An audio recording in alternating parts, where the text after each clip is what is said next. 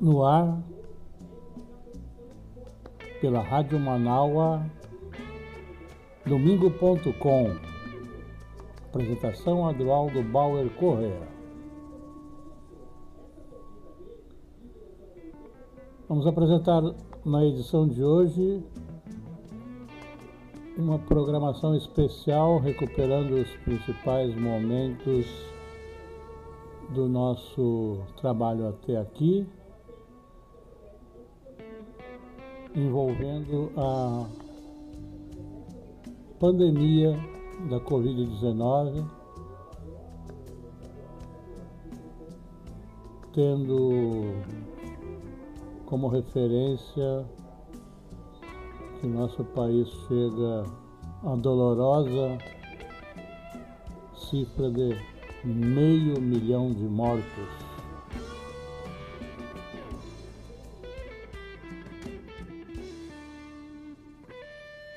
Temos aqui na linha Armando de Negre Filho, médico especialista em emergências, mestre em epidemiologia em saúde global e gestão clínica doutor em Política e Sistemas de Saúde, coordenador da Rede Brasileira de Cooperação em Emergências, coordenador do Comitê Executivo do Fórum Social Mundial da Saúde, membro do painel Especialistas em Direito ao Desenvolvimento do Conselho de Direitos da ONU.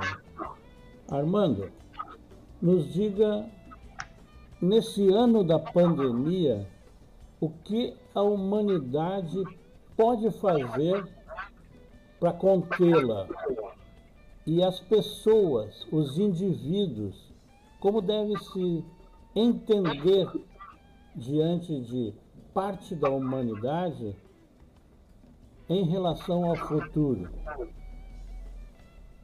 Bom, em primeiro lugar, obrigado, Adroaldo, por essa oportunidade. Não é uma pergunta simples, né? Não, não. E, e acho que apesar de nós termos tido sucessivos avisos né, sobre a possibilidade de uma pandemia nos últimos anos, tivemos vários alertas aí sobre várias eh, gripes né, aviares, suínas, ebola, etc., várias viroses que ameaçavam se transformar em pandemias, que felizmente foram é, contidas, por um lado, mas também não revelaram a mesma capacidade né, de transmissão que agora essa, o vírus SARS-CoV-2 e essa doença, né, que é a Covid-19 tem demonstrado de forma crescente. O impacto, né, é um impacto enorme, porque tu vê que nós temos uma paralisia, né, de vários setores econômicos em escala global.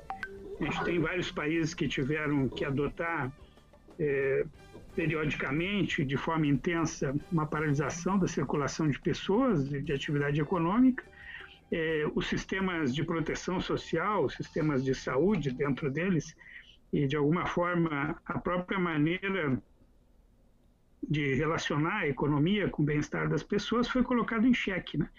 E aqueles países que colocaram claramente o modo de defender a vida dos seus habitantes, dos seus cidadãos, como prioridade, tiveram um melhor desempenho. A Zelândia, por exemplo, a mesma a China, de alguma forma Coreia do Sul, Japão, Vietnã, né? aqui na América Latina, é, Cuba vem tendo uma, um bom desempenho, o Uruguai, né, é, mesmo é, a Venezuela, enfim, através de uma mobilização social forte, de, um, de, de decisões governamentais claramente colocadas na perspectiva de, de proteção da população e considerando o caráter excepcional que o período exige em termos de direcionar os recursos existentes né, para sustentar é, a, uma circulação diminuída, uma atividade econômica diminuída e assim por diante. Aqueles países que não fizeram isso, o Brasil dentre eles, e que apostaram numa espécie de descrédito né, frente ao impacto da, da pandemia, tinha alicerçado numa ideia de que isso seria autolimitado, que isso seria um problema menor, esses países pagaram, estão pagando um preço muito alto. Né?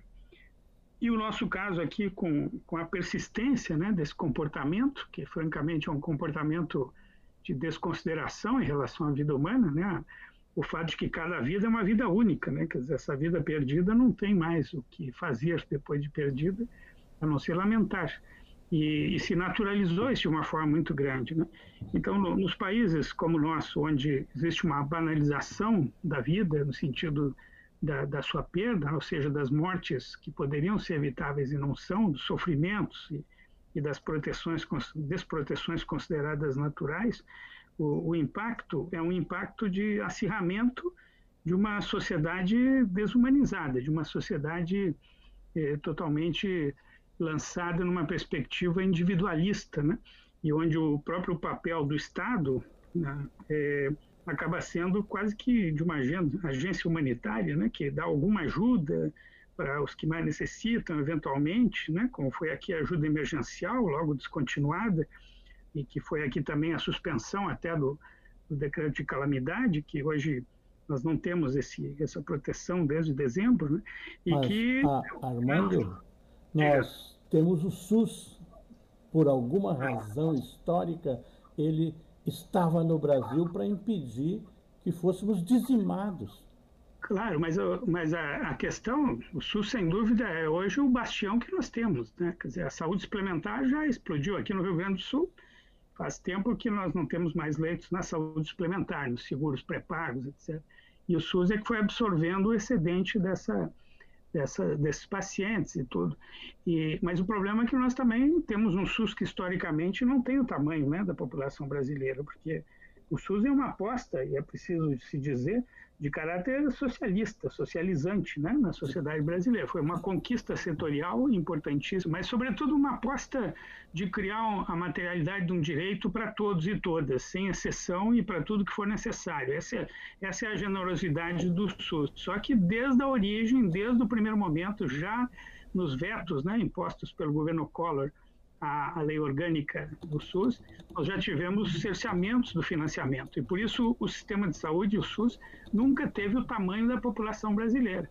Então hoje a gente olha né, nessa escala é, dramática, falta de leitos hospitalares, de UTI, tudo que está acontecendo nesse momento, mas uma, uma realidade assim, a conta-gotas, um desastre é, de baixa intensidade, nós temos vivido todo o tempo.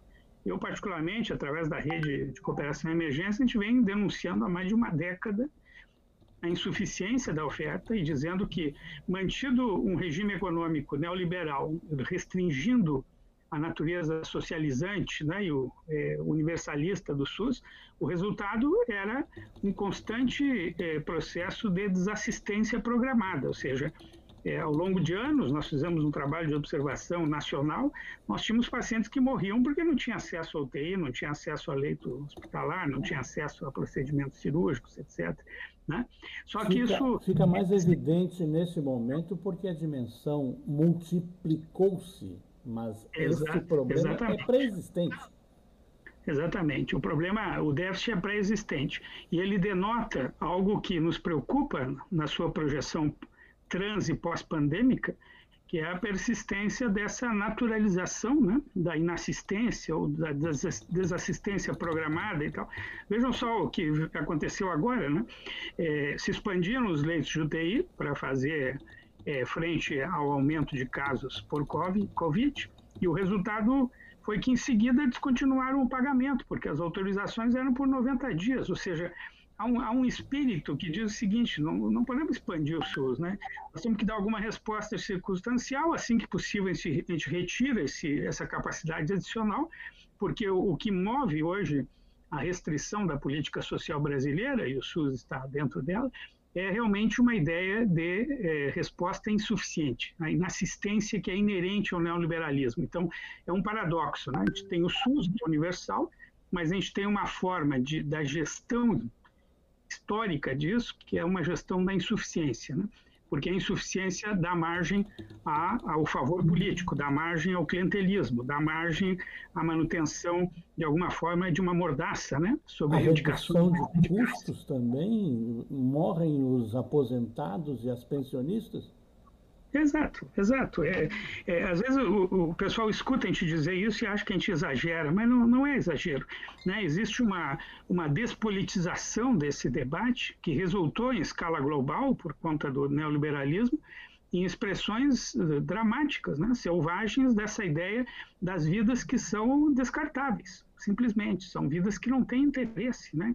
Gente que consome pouco, gente que, ademais, né, compete por recursos do Estado para se manterem, eh, que não tem mais onde colocá-los, né, num sistema de produção cada vez mais restrito em sua capacidade de absorver trabalhadores e absorver trabalhadores com renda suficiente. Então, é, não é demais dizer, e não é exagero, falar de uma necropolítica, né? com a intenção, claramente, de, de mediante a desproteção, é, condenar uma parcela da sociedade à morte, né? de forma muito clara. Então, então, às vezes o pessoal diz que é exagero, que formalmente não se pode falar de genocídio. Bom, se querem chamar de assassinatos em massa, também serve para mostrar a intenção, né? A intenção do dano na medida em que é, existe nessa, nesse conceito né, bioético da desassistência programada uma consciência de que aquilo que eu não oferecer terá consequência, será, será medido em número de mortos, em número de pessoas contaminadas, em número de pessoas desassistidas. Né? Então, o, o, que vai emergir daí, Eduardo, que é uma situação que precisa outro sistema de saúde. Esse, esse SUS que nós defendemos atualmente, né, e que para nós é uma, uma trincheira fundamental da luta né, pelos direitos na sociedade. Mas que não Esse... é único, né? Porque tem vários gestores, né? O privado, o complementar. Claro, mas isso ele é público, no sentido público. de que, isso é importante entender, ele não é totalmente estatal, mas ele é público, porque as pessoas que usam o SUS não têm que pagar no ponto de atendimento, elas, elas pagam através da sua contribuição ao giro geral da economia, que se traduz nos impostos que sustentam o SUS. A gente precisa colocar isso em termos claros. Então, é um sistema público, embora não seja totalmente estatal. E a questão é fazer prevalecer o espírito, a lógica pública consagrada na Constituição, porque nós temos que colocar todos os recursos, estatais ou não estatais, a serviço desse sistema público. E aí construir a sua unicidade nacional. Para dar esse passo, veja só, a gente teria que quebrar uma série de eh, espaços, hoje corporativos, restringidos, né? e que foram ainda herança dos acordos que tivemos que fazer em 88 para poder aprovar o SUS. Eu estou me referindo, por exemplo, às parcelas significativas né, de trabalhadores do Estado brasileiro que têm subsistemas de saúde, financiados com dinheiro público, mas de acesso restrito ao restante da população. Aí está todo o sistema de, de sanidade militar, né? Os militares têm um subsistema à parte, tem estruturas só para militares e tem convênios com seguros privados e prestadores privados para. Eles, pra... eles dizem que eles são estabelecimentos privados cotizados por si mesmos, né? Ah, essa é uma conversa. Todo o sistema, todo o sistema é, de funcionários públicos, civis e militares, que tem é, convênios de atenção à saúde, são subsidiados pelo erário público também, de forma significativa. Né? Não pode dizer que ah, eu desconto do meu, do meu vencimento e eu mantenho um subsistema à parte, mas esse vencimento, a sua origem é no Estado brasileiro. Então, é, é aqui, é aqui em Porto Alegre nós temos isso, nós, servidores municipais, temos uma cota da prefeitura para cobrir uma parcela do fundo para que ele possa ser expansivo a, e menos custoso aos familiares. Sim, mas isso não, não tem sentido dentro de uma ideia de um sistema único, certo? Exato. Como Porque seria, isso... então, para um futuro, de fato, se nós sobrevivermos? o futuro teríamos que dar passo a um relançamento do SUS como sistema único, certo? Isso implica, primeiro, observar com muito mais atenção toda esse, essa fragmentação dos vários subsistemas que, subsidiados pelo Estado, é, existem né, para corporações específicas. Aí está a saúde dos parlamentares, a saúde do Poder Judiciário, a saúde do, do, do, Ministério Público, a saúde dos bancos estatais, a saúde das Forças Armadas, das polícias, né, a saúde dos é, professores e funcionários das universidades federais, todos eles giram com recursos públicos para sistemas que não são universais. São corporativos. Certo? São corporativos. Aí é, isso cria uma fra fragmentação na sociedade na hora de mobilizar, não é mesmo? E isso também tem expressão histórica naqueles setores né, é, de trabalhadores mais especializados, com melhor poder né, de negociação e, e renda, né? por exemplo, os setores mais nobres né, da, da, da, do proletariado industrial e outros que têm acordos coletivos que incluem a garantia de seguros privados. Banco certo? do Brasil, Petrobras, mas veja, aí se coloca o gargalo. Aí se coloca né? o gargalo, né?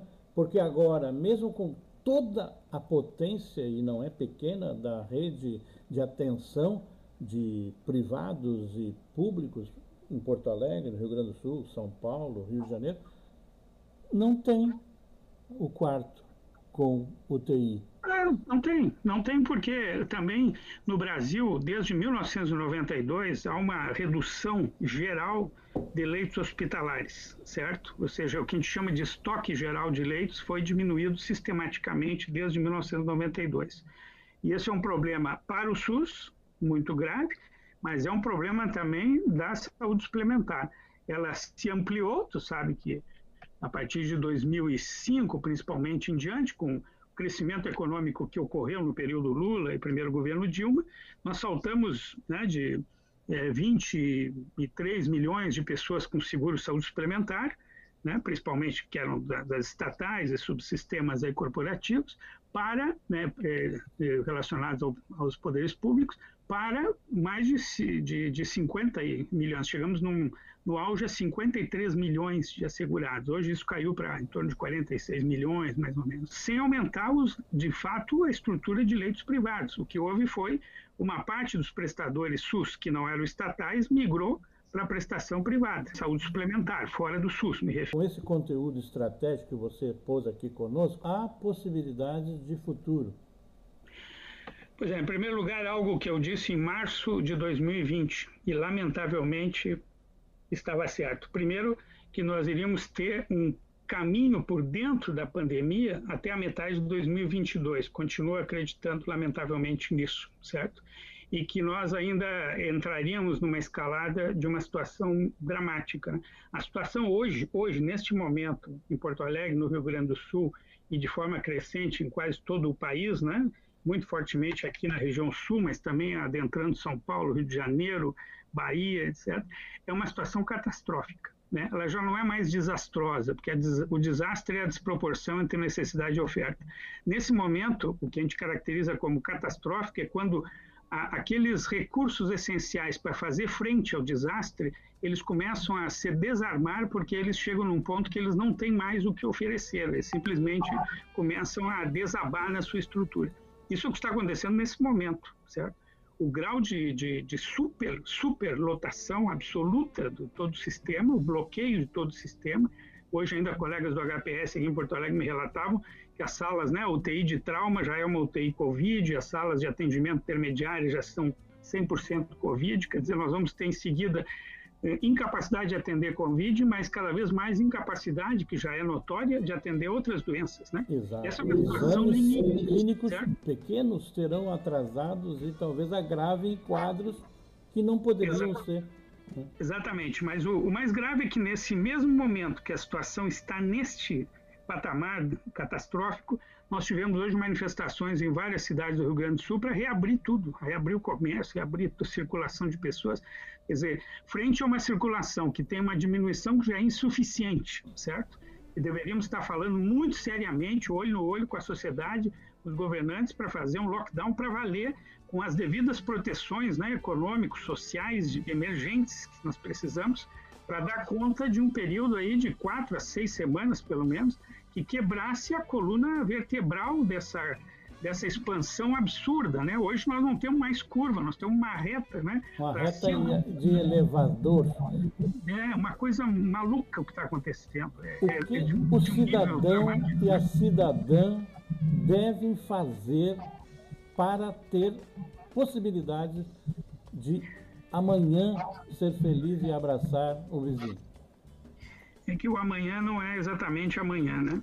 Nós temos que, em primeiro lugar, é, voltar para níveis de segurança fundamental na, na capacidade do sistema de saúde. Para isso, nós temos que assumir como sociedade e exigir do, dos governos que é, é preciso uma, uma paralisação, mas uma paralisação protegida para já, para ontem, certo? E, e para e passo com isso, não é simplesmente ficar em casa, né? É ficar em casa protegidos, né, economicamente. é preciso que o governo tome essa atitude, governo local, governo estadual, governo nacional, e que ao mesmo tempo a gente assuma o fato de que a expansão do serviço já chegou no seu limite.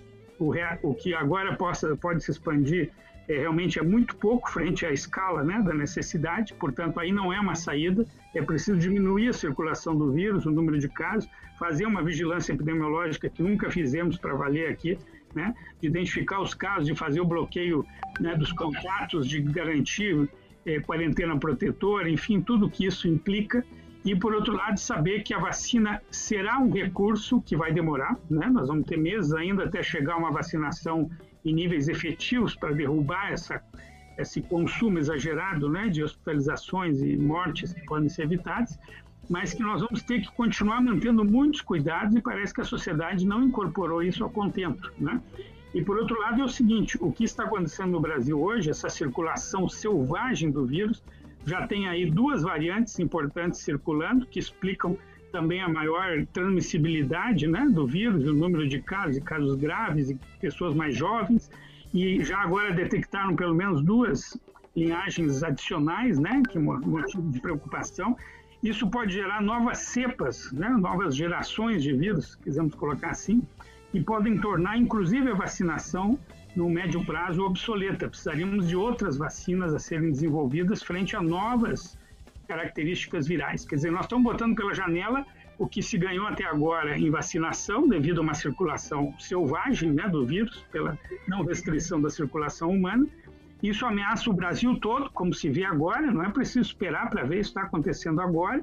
Ameaça os demais países da América do Sul, em primeiro lugar, mas é uma ameaça global. As autoridades globais já estão dizendo que o Brasil é uma ameaça global nesse momento, devido ao descontrole que há. E por isso os governadores estão chamando para o lockdown, né? estão apontando já uma boa parcela dos governadores e vários prefeitos. A Frente Nacional dos Prefeitos está chamando para lockdown, a frente dos governadores né, do, do Nordeste chamando, é, convencendo outros governadores, porque se nós não fizermos nada agora, a gente não sabe onde vai parar isso, né? Quer dizer, uma, é um tsunami cuja onda não acabou ainda de se erguer, né? E o impacto é, é terrível. Doutor Armando, agradeço a presença. Estou entusiasmado com poder ter esse contato com a dimensão do teu pensamento e tenha uma boa noite e uma boa semana. Obrigado, Drauzio. Boa noite. Obrigado.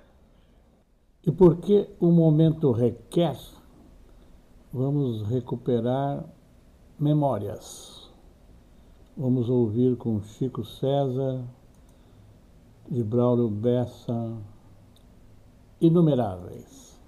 Agora vou fazer uma canção minha é, de Braulio Bessa. Quando eu li esse poema chamado Inumeráveis, que Braulio Bessa escreveu e publicou em sua rede social, eu já li com vontade de cantar, porque o tema é muito urgente. Ele dá nome às vítimas do Covid-19, é, porque para alguns é, são apenas números, mas eles são inumeráveis. São pessoas, é, pais, mães, filhos, amores, amantes e são vidas, né? Então vou cantar essa, esse poema lindo de Braulio Bessa. Obrigado, meu parceiro Braulio, por trazer a urgência dessa canção.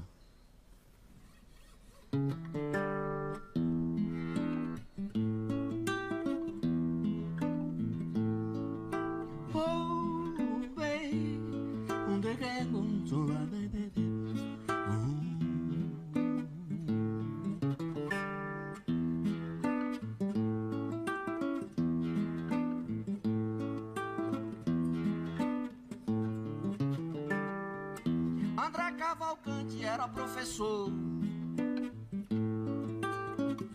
amigo de todos e pai de Pedrinho.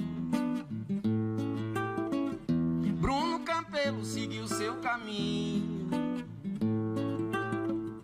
tornou-se enfermeiro por puro amor. Já Carlos Antônio era cobrador, estava ansioso para se aposentar Diva Teresa amava tocar seu belo piano de forma eloquente. Se números frios não tocam a gente, espero que nomes consigam tocar.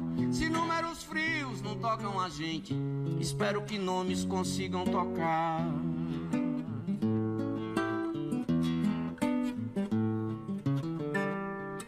Elaine Cristina, grande para Fez faculdades e ganhou medalhas. Felipe Pedrosa vencia as batalhas. Dirigindo Uber em busca da meta. Gastão Dias Júnior, pessoa discreta. Na pediatria escolheu se doar. Horácia Coutinho e seu dom de cuidar de cada amigo, de cada parente. Se números frios não tocam a gente, espero que nomes consigam tocar. Se números frios não tocam a gente, espero que nomes consigam tocar.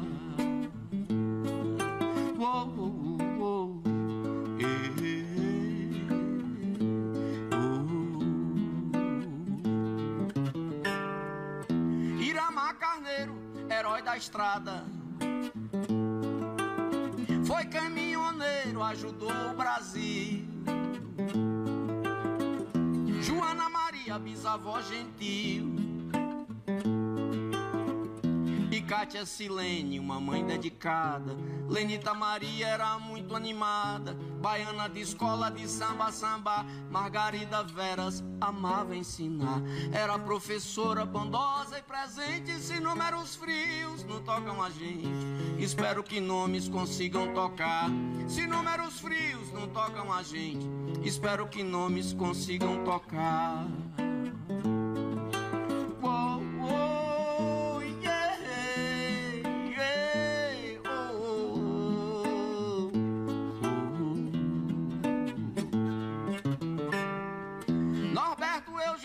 Jogador.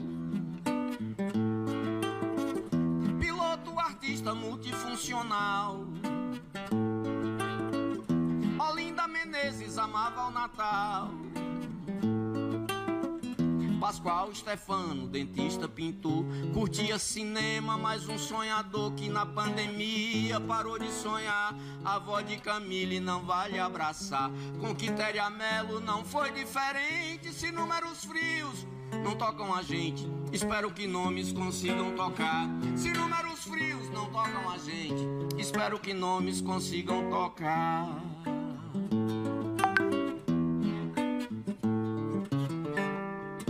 Raimundo dos Santos, um homem guerreiro. O senhor dos rios, dos peixes também. Salvador José Baiano do bem bebia cerveja e era roqueiro. Terezinha Maia sorria ligeiro, cuidava das plantas, cuidava do lar. Vanessa dos Santos era luz solar, mulher colorida e irreverente. Se números frios não tocam a gente, espero que nomes consigam tocar. Se números frios não tocam a gente, espero que nomes consigam tocar.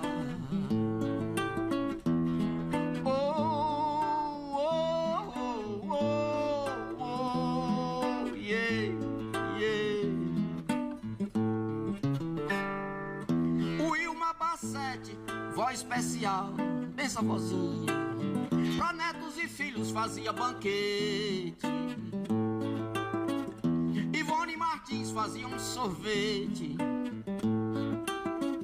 das mangas tiradas do pé no quintal. Zulmira de Souza, esposa leal, falava com Deus, vivia a rezar. O X da questão talvez seja amar. Por isso não seja tão indiferente se números frios não tocam a gente. Espero que nomes consigam tocar. Se números frios não tocam a gente, espero que nomes consigam tocar. Se números frios não tocam a gente, espero que nomes consigam tocar.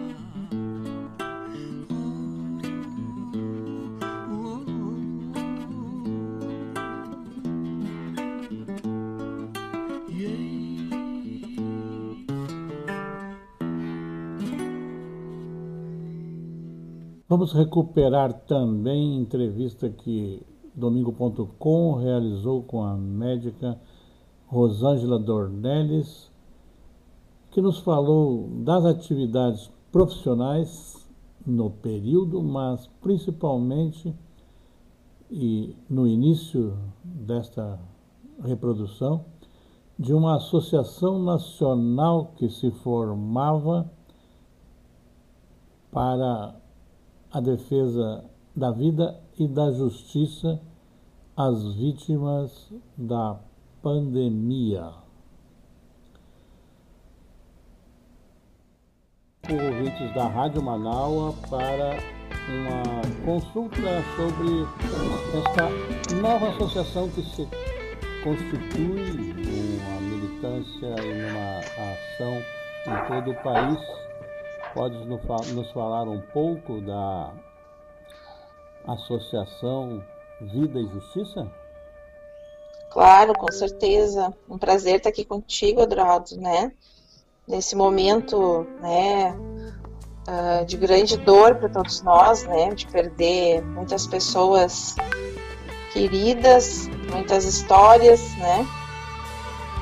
A associação vem num momento importante, né, para a gente poder trabalhar essa questão principalmente de ter mais força entre nós, né, de mais energia para que a gente não deixe se apagar mais de 400 mil histórias né, desse país. E a Associação Nacional Vida e Justiça vem fomentar a organização e articulação das associações no Estado, nos estados todos da federação e nos municípios mais populosos, principalmente, para que a gente possa ter, na verdade, espaço de solidariedade, defesa da vida mesmo, apoio jurídico, responsabilização desses gestores públicos negligentes, né, que a gente tem tido muito. Então, é uma associação que atua com muitas diretrizes importantes, né, uh, e uma rede nacional de solidariedade às vítimas do Covid, porque, na verdade, né, Duraldo, nós todos somos afetados pelo Covid, né, não são apenas as que morrem ou as famílias, porque provavelmente todos nós hoje temos uma família, né, uh, que seja afetada. Uh, a questão com, com quase com mais de 400 mil vítimas mais diretas, hoje mesmo óbito, nós temos hoje mesmo relação pode falar. com toda a população na verdade né? Sim com certeza. Hoje mesmo eu bem chateada que eu perdi uma amiga muito próxima de novo né? E, e eu como sou médica né Duraldo tem essa relação muito próxima e hoje escutando os áudios dela nos últimos momentos, assim, antes da internação, né, eu, a gente sempre fica com aquela sensação, será que não dava para ter feito mais, mais, né, assim, é muito triste, né, saber que a gente nunca mais vai escutar aquela voz, né, que nos fazia tão bem, né, nos momentos bons, nos momentos ruins, então, imagina quando a gente perde um filho, uma mãe, né, um, uh, um amigo que é quase que da família, tem sido muito difícil. Então, a associação vem exatamente para a gente poder dar subsídio também para essa assistência profissional, né, tanto jurídica, psicológica, social. A ideia é fazer estudos também, porque o impacto a gente ainda não tem como mensurar de tudo que está acontecendo, porque não é só a pandemia do Covid, né? Na área da saúde mesmo, a gente vai ter uma pandemia gigantesca de outras mortalidades, né, que vão deixar de ser assistidas, já estão deixando de ser assistidas em função de falta de insumos, falta de anestésicos, falta de leitos, né, falta de profissionais. Então, é muito grande, né, a, a capacidade que essa pandemia tem de causar um, um estrago gigantesco que a gente ainda precisa saber, né, aonde nós vamos parar com tudo isso. E por isso a associação também tem como fazer estudos, né, que a gente possa estar tá colocando, na verdade, políticas municipais, estaduais e federais propositivas para a ação, né? Quem participa desta associação que se dá na construção, a Assembleia Inaugural foi na sexta-feira, né? Isso, na verdade, toda a sociedade civil tem como participar, né? A gente teve praticamente uh, mais de 750, 800 lideranças na, na fundação da Assembleia, foi puxada pelo deputado nosso federal, né, lá de Santa Catarina, mas uh, lideranças de todo o Brasil, né, Adroaldo? Uh, pessoas deram conselhos municipais de todas as áreas, né? Pessoas que estão cansadas, na verdade, de ver todo esse, esse estrago que tem sido a ingerência, né? a falta de habilidade política e, e intencional, na verdade, né? De a falta de apoio, né? Para que possa se estruturar um melhor atendimento às pessoas. Então, a Assembleia foi constituída por pessoas de vários núcleos, várias origens, né? E ainda está aberta para poder acolher mais pessoas ainda nos municípios, né, nos estados e no, no Brasil. E a partir disso se criou comissões né, na área da saúde, na área jurídica e no apoio social, né? Então, Cada, cada núcleo vai ter algumas coordenações, eu participo da saúde, né, para poder dar o apoio e suporte também com outros colegas nacionalmente, e também estimular para que se crie né, no Estado também esses apoios e municípios. Então, é uma, uma associação aberta, né, partidária e com um movimento que prega muito essa questão da solidariedade e do apoio aí para poder estar tá estruturando melhor as políticas públicas frente à consequência de toda a pandemia, né? Falaste Acho agora que... em políticas públicas. Na verdade, não é para a substituição de uma tarefa não, não. municipal, estadual ou da União Federal. É, se trata numa perspectiva de cobrar, exigir, uhum, orientar, exatamente. atuar em conjunto com a comunidade, com a população, para buscar os recursos do orçamento uhum. e do equipamento da União, certo? Certo. É bem isso como tu falou, porque nós acreditamos, né, e toda a associação acredita que o Estado é o grande provedor das políticas, executor das políticas públicas, né? Apenas a associação, a ideia é monitorar e produzir provas daquilo que não acontece, né, e ações para garantir que essas políticas públicas sejam realizadas pelo Estado, né? Então, a associação vem para uma forma de fiscalizar e tentar forçar, né, com que a estrutura estatal se coloque à disposição, né, das pessoas vítimas do Covid, que esse número de 400 mil é apenas as famílias, as pessoas que perderam, mas a gente sabe que todos nós somos afetados direta ou indiretamente, né? Principalmente pela questão psicológica, social, econômica, né? A gente aumentou muito a questão do desemprego e não foi só pela questão do isolamento, foi pela falta de, de oportunidade mesmo, de capacidade desses governos que não pensam, né? Principalmente em quem mais precisa, que possa ter uma renda básica para pelo menos se manter, né? Na questão do isolamento. Então, a associação ela não vem, na verdade, substituir o Estado, ela vem para exatamente acompanhar se o Estado está, né, uh, oportunizando para que a nossa população tenha acesso aos direitos sociais básicos, pelo menos, né? Como Fica... profissional, tu fostes também, além de plantonista que és do Hospital de Caridade São Jerônimo, tu fostes reguladora uhum. na Secretaria Estadual de Saúde da, dos recursos de saúde. Sim, eu sou servidora, ainda trabalho, né? Eu trabalho na, na regulação estadual e lido com essa questão dos leitos, né? De UTI, principalmente para esse momento da pandemia. E a gente vê perfeitamente, né, Adroaldo, quando na nossa tela aumenta o número de pessoas aguardando leito, é quando tem uma liberação, né, para que as pessoas circulem mais, né? E é muito triste para nós ver na nossa tela as pessoas porque morrendo, né, por falta de leito. Isso é uma coisa que nos causa angústia, né, porque a gente sabe que o sistema de saúde tem uma limitação, né? Nenhum sistema de saúde no mundo vai dar conta se a gente não frear exatamente os condicionantes que atuam, né, naquela naquela patologia, naquela incidência, né, ou que nem nós a pandemia. Então, para nós é, é, é, muito difícil né, trabalhar com recursos limitados frente a esse montante que a pandemia causa. Então, realmente, a gente precisa de conscientização, precisa né, que os governos atuem né, nessa questão, principalmente de manter as pessoas uh, sem ter aglomeração. Hoje mesmo, a gente está no domingo de sol, a gente vê os parques de novo lotados, né? A gente vê tudo isso e nós, na área da saúde, já ficamos aguardando, né?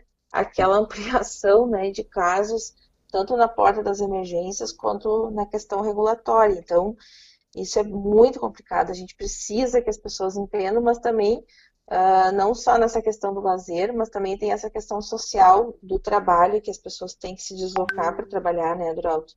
Não tem como fazer e uh, os governos não criaram, na verdade, políticas de poder proteger né, essa população que precisa ainda se deslocar para poder trabalhar e se sustentar, né? Porque ninguém se sustenta também se, se isolando e sem ter alguma renda, né? Então, para nós, a saúde, a gente é o, como é que eu vou te dizer, aquele que recebe tudo, né? A gente não consegue dizer para as pessoas que faz um ano que os trabalhadores estão exaustos, principalmente quem trabalha nas emergências, né? E a demanda a qualquer hora pode mudar, a qualquer hora vai mudar, né? Se continuar nessa forma de lidar com a falta de responsabilidade de não ter políticas que segurem, né? E, e causem isolamento. E é bem visível, não sei se tu lembra ali quando teve isolamento nos duas semanas, que uh, rapidamente começou já a baixar, né? A lista de espera dos leitos, mas que ela nunca cessa, na verdade, né? Então a gente precisa ainda continuar nessa caminhada. Veja assim, ó, tem uma perspectiva mais dramática e mais aterrorizante apontada por estudos bem objetivos do Miguel Nicoleles, um neurocientista uhum. médico, teu colega, acatado uhum. internacionalmente, brasileiro, que preocupado Sim. com a nossa cena dantesca, tem alertado para a possibilidade de ainda em maio atingirmos 500 mil mortos. Tu estás na ponta atendendo, chegando o paciente, tu dá uma atenção a quem está com a necessidade de ser recebido com condições de ser tratado.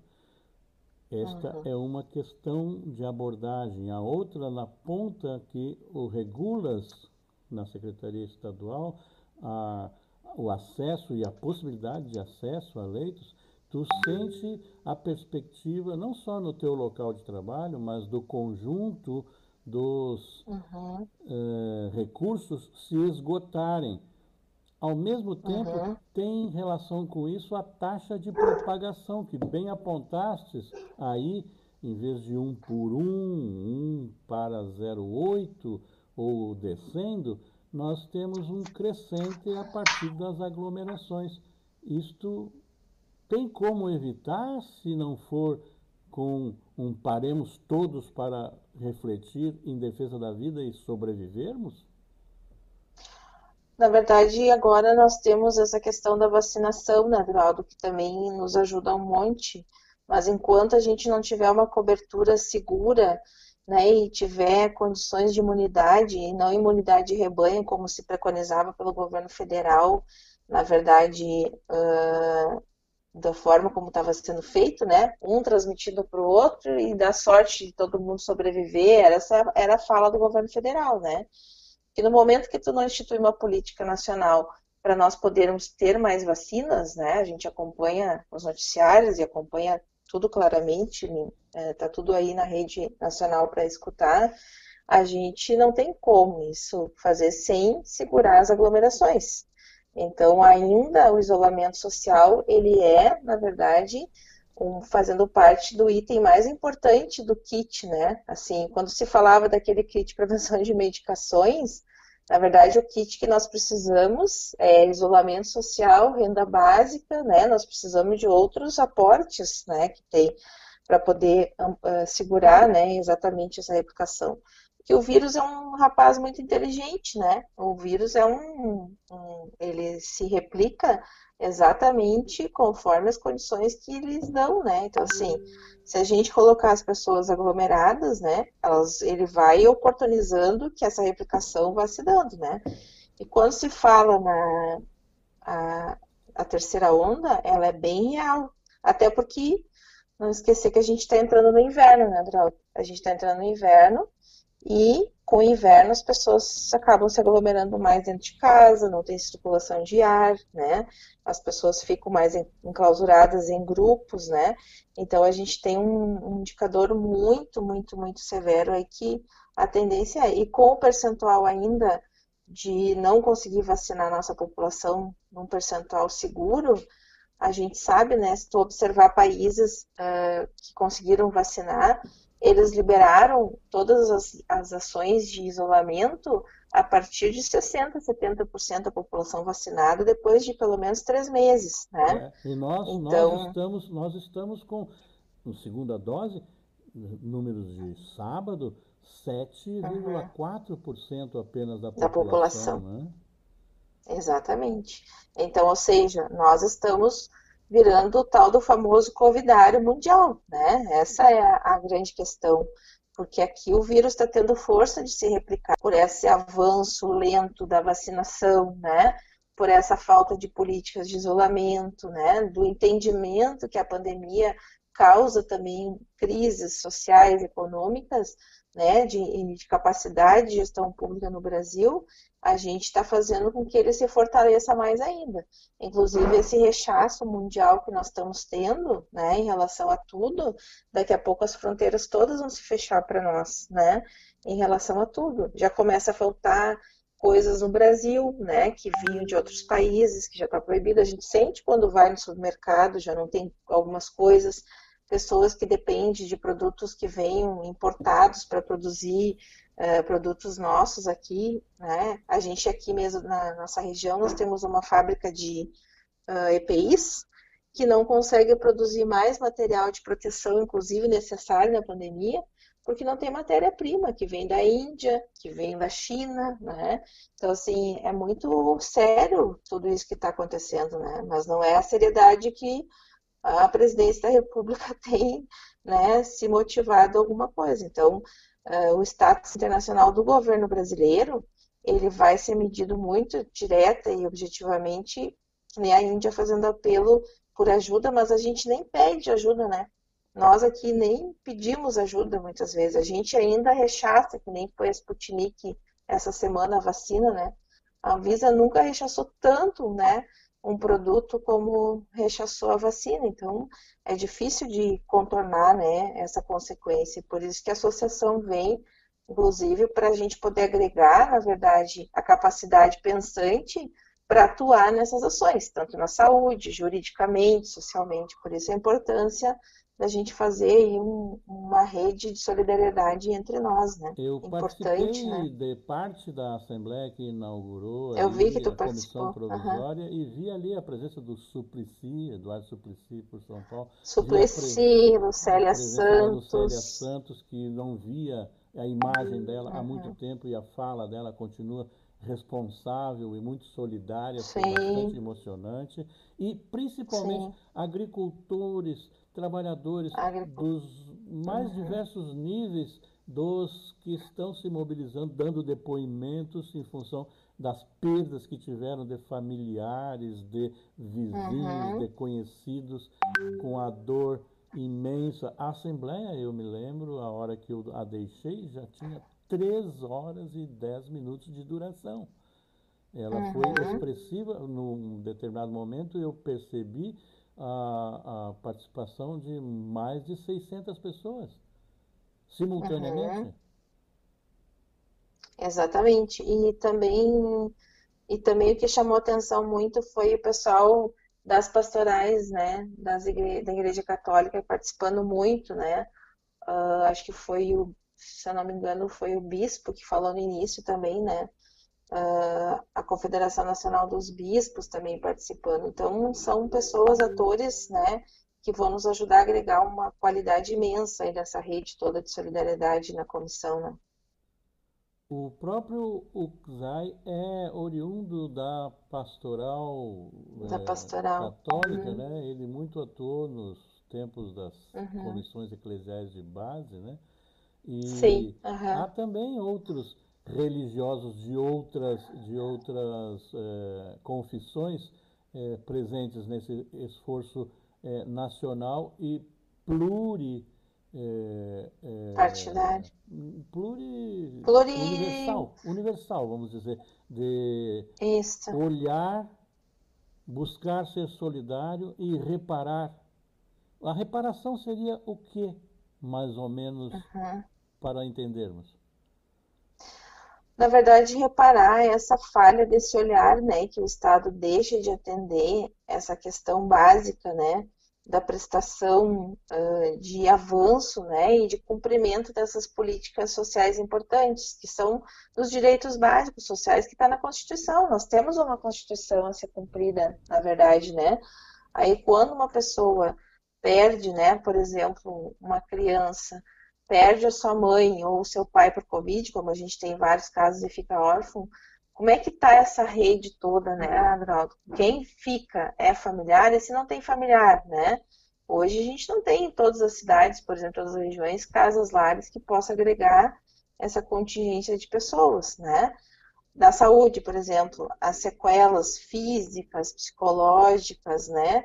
É, que são muito graves em função à parte respiratória, as pessoas têm ficado com muitas sequelas, necessita de um atendimento assim que tem uma linha de cuidado enorme, né, com exames, com diagnóstico, com fisioterapia, com medicação. Como é que está sendo feito isso, né? Na parte de assistência de renda, né? Essas pessoas que vão ficar incapazes que não teriam direito, estão conseguindo ter o seu benefício né, auxílio à doença nesse momento, sabe? Então, tudo isso, porque isso já acontece por uma falha do Estado, eu mesmo lido, sabe, fui vereadora e lido com isso, acho que nós deveríamos ter umas defensorias municipais, assim, bem atuantes. Muitas pessoas que têm vários problemas não conseguem uma renda hoje mínima, né? Os BPCs foram retirados ah, os valores enormemente do país nos últimos anos, né? Então a gente sente que precisa ter, na verdade, alguém que possa fiscalizar esse momento, né? Produzir um olhar mais próximo e solidário das necessidades que garantam o cumprimento dos direitos sociais, né? E não é a execução, a execução é o Estado que tem que fazer, né? Tem que ter alguém que fique vigilante, né? Nesse momento agora. Então, para nós é bem importante, né? Que a gente possa ter essa posição frente a uma crise sanitária que tem trazido sequelas enormes, né? Na verdade, né, para nossa população. Essa tua experiência relacionada agora com a formação de uma união nacional, de uma associação, ela transborda da tua atividade profissional e também do teu exercício cidadão, da política que fosse vereadora em Charqueadas, onde moras, né? O que te move, além da questão profissional que te leva a observar atentamente essas circunstâncias e o teu exercício cidadão de representação da tua comunidade? Bem, na verdade, eu sempre fui movimentada pela dor e pela questão do sofrimento, as necessidades, né? Eu escolhi ser médica geral comunitária até por formação, né? E a gente percebe que a gente precisa estar muito próximo das pessoas, né? Uh, a, o nicho municipal ele nos traz assim o reflexo de tudo que não acontece, porque quando a gente fala de uma política, por exemplo, né, na, na minha área, na saúde, uh, todo esse eixo que se forma do planejamento central, né, com diretrizes nacionais da saúde, com os princípios do SUS e tudo mais, até essa política acontecer por exemplo, do acesso, que é uma das diretrizes acesso universal, Como a gente sabe. Jargão, chegar na ponta? Chegar na ponta, né? Uh, isso envolve atores, envolve toda uma articulação política que nem sempre é a favor de quem precisa.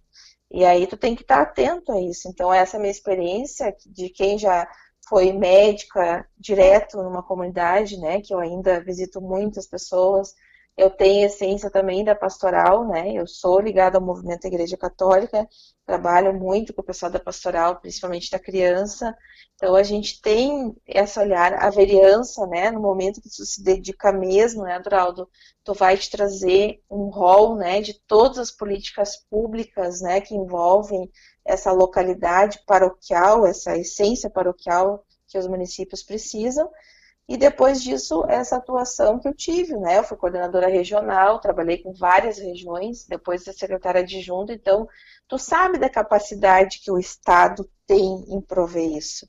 Mas nós precisamos ter decisões políticas, né? Porque o Estado ele é feito de decisões políticas e quando a gente elege governos que são governos que não priorizam a vida e priorizam né, simplesmente o lucro capital, a gente tem esse massacre que é a pandemia. Né? Então a gente precisa, as pessoas precisam acordar para essa questão de como né, escolher também as lideranças que vão ocupar o Estado que precisa prover a partir dos nossos recursos, porque aqui a gente está falando não estamos falando do Estado que parece um banco distante, não. O Estado ele é formado por recursos que saem dos nossos impostos. E que quem mais paga é quem menos ganha nesse país. Então a gente precisa mostrar isso para a população a nível local, né? E os municípios são esse campo, né, de trabalho que a gente precisa entender. Então, essa minha experiência de passar por várias atuações, né, de vários papéis ao mesmo tempo, a gente consegue ter uma clareza exatamente dessa rede de solidariedade que a gente precisa. Nós precisamos de mais, né? Além de nós votar certo, votar certo que eu digo escolher pessoas que são ligadas à vida e não ligadas ao genocídio, né? A gente também precisa ter uma mudança de olhar, né? Dessa população. E para isso nós precisamos de associações que lidem com essa questão da solidariedade, desse acolhimento, né? Então, senão a gente não vai conseguir mudar isso. É, nós vamos para os finalmente aqui no nosso colóquio, na uhum. nossa prosa. Eu te pergunto como eu, Dona Maria, seu José, querido ouvinte que nos acompanha, pode, se quiser, e não é dever, mas é solidariamente querendo, participar uhum. desta associação? É só, a gente vai provavelmente divulgar, que a gente disse essa semana, a gente vai ver como a gente vai fazer esse elo, né? Mas a gente vai estar tá contactando com vários municípios para a gente poder fazer essa rede local. Vai ter páginas também, provavelmente, que tem links de acesso, né, Adroaldo? Que a gente vai estar tá divulgando hoje a questão da internet, até pela questão da aglomeração, é a forma mais rápida de se conectar com as pessoas, né? A nossa ideia é trabalhar muito essa questão da mídia, né? Usar, por exemplo, se tu se dispõe, né, a nos propagar aqui hoje a fala de poder ser um, um, uma pessoa que acolha também as outras, né? E essa onda ficar crescendo aí de pessoas que queiram participar da associação, né? Porque infelizmente virtualmente, presencialmente hoje a gente não consegue estar juntos, né? Para fazer um grande movimento, mas virtualmente a gente consegue fazer uma relação de vários atores que pode estar nos ajudando a agregar mais pessoas, a Dona Maria, né, a Dona Judite, todo mundo que queira participar, porque sabe que hoje a terceira idade as pessoas também estão tendo acesso, né, à questão virtual, né. Então, para nós é bem importante estar aqui contigo hoje para poder oportunizar quando a gente tiver mais informações de como vai ser feito, qual é a página, do jeitinho, eu me coloco à disposição para a gente voltar aqui de novo daí, tá? Com certeza voltaremos a conversar. Tá Obrigado tá pela tua participação, pela gentileza de nos atender, de conversar tá com os ouvintes da Rádio Manaua, a doutora Rosângela Dornelles, que integra a direção provisória nacional da Associação Vida e Justiça, em apoio e defesa dos direitos das vítimas do Covid-19. Boa noite. Obrigada, Rosângela Dornelles. Obrigada, um abraço a todos aí, que a gente possa se ver novamente. Saúde para você. Obrigada.